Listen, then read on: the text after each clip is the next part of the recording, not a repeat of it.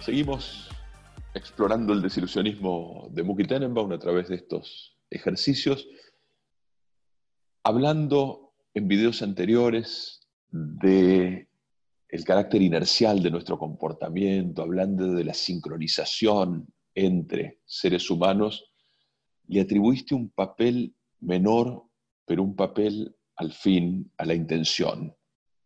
Me gustaría que nos concentrásemos ahora en ese aspecto del comportamiento, que es el comportamiento intencional.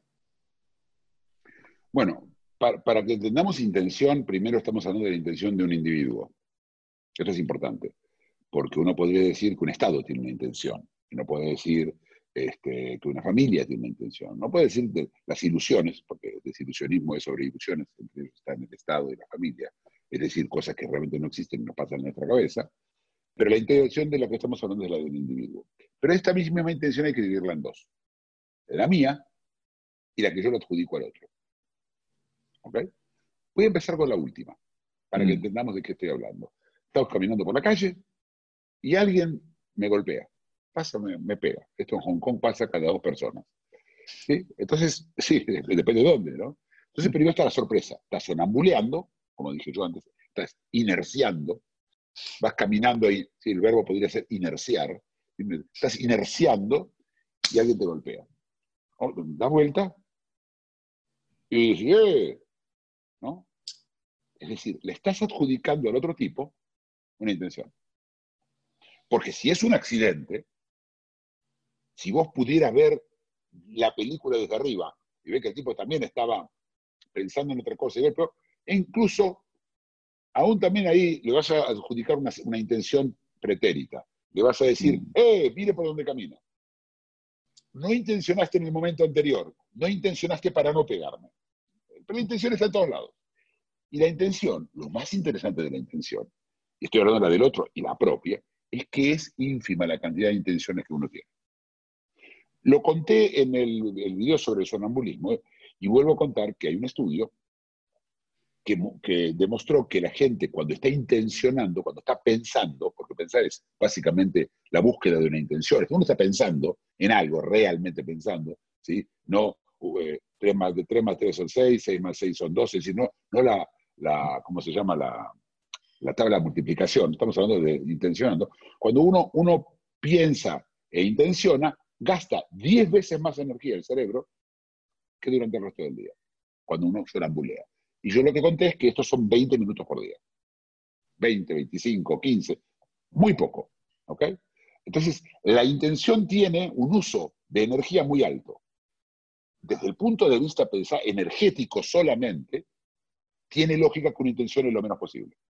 Solamente lo necesario. Porque si no está gastando energía. Y yo les recuerdo a todos que somos animales.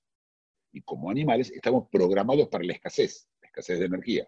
Entonces utilizamos solo la energía necesaria para algo. Esos que gastaron energía de más, esos animales, o incluso esos hombres que gastaron energía de más, o anteriores al ser humano, homínidos, desaparecieron. Porque la energía era lo que había. Ahora, por supuesto, con un chocolate, comer toda la, toda la energía que necesitas para un día, entonces tenemos claro, la, la sensación es que qué importancia es la energía, no me importa gastar energía para mí, para mi cerebro, para pensar. Ahora, ¿qué me pasa con mi intención? Si yo estoy sonambulando todo el día y en momentos tengo intención. Solamente los estados de intención y solo en ellos uno registra en la memoria a largo plazo lo que pasó. Si yo te pregunto a vos, tu cumpleaños hace tres años, rápido, contéstame, describímelo.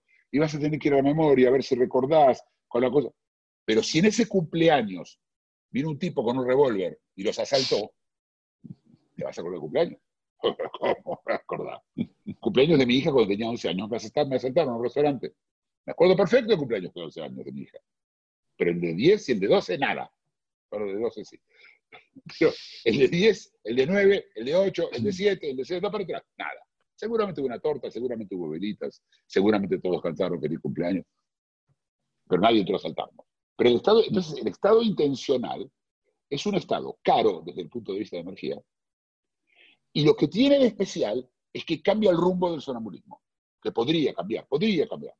¿sí? Entonces, yo decido hacer dieta. La dieta es un acto intencional al principio y luego sonambúlico. Si no es sonambúlico, es muy difícil hacer dieta, muy difícil, lo digo yo, que he hecho este, muchas dietas. No, no, yo 80 kilos, yo sé lo que se trata. Y, traté muchas veces más antes y no me funcionó. Pero tiene que ser sonambúlico. Tiene que estar todo en un hábito. Vos no puede ser que tengas que decidir qué desayunás, qué almorzás y qué cenás. Tenés que convertirlo en algo sonambúlico. La intención es eso que está detrás de lo creativo, de lo especial. Pero en el ser humano es poco. ¿sí? En el zinc completo son intenciones que se agregan y algunas de ellas conforman, son, se convierten en parte del zinc de otros. Otros se van a sonambulizar con tu pensamiento. Yo mm. pienso, invento este, unos auriculares y yo lo hago todo. Yo estoy intencionando, pero los que lo van a usar no, van a sonambular. Volviendo a la primera intención de la que hablaste, no la propia, sino la que le atribuimos a los otros. Acerca de esa atribución de intención, yo te quería preguntar, ahora sí por la coyuntura, ¿qué está pasando a partir de la pandemia de coronavirus con las atribuciones de intención. Le atribuimos al virus intención. Escuchas en la televisión, el virus es muy traicionero. El virus trata de meterse en las células para engañarte. El virus es un asesino. El, virus no es asesino. El virus, el virus está trabajando de virus. El virus no, no, no, tiene intenciones porque no sé si te diste cuenta, no tiene cabeza. No tiene mente. Es muy chiquito para tener. Pero nosotros le adjudicamos, porque a todo le adjudicamos una intención, porque vemos en los demás intenciones que no hay. Porque si vemos que todo el mundo está sonambulando todo el tiempo, es más difícil. Entonces, adjudicamos intención, pero aparte adjudicamos intención putativa. Yo quiero que algo tenga intención. Entonces, fueron los chinos. Ah, ya sé, ya. No, es cierto, el virus no tiene intención, pero los chinos tienen intención.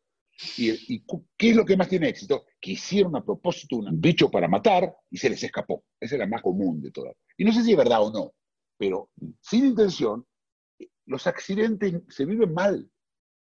¿Entendés? La gente que tiene un accidente con el auto recrea el accidente 912 veces. ¿Qué podía haber hecho mejor? Excelente. Lo dejamos por ahora aquí. Seguimos en el próximo. Muchas gracias.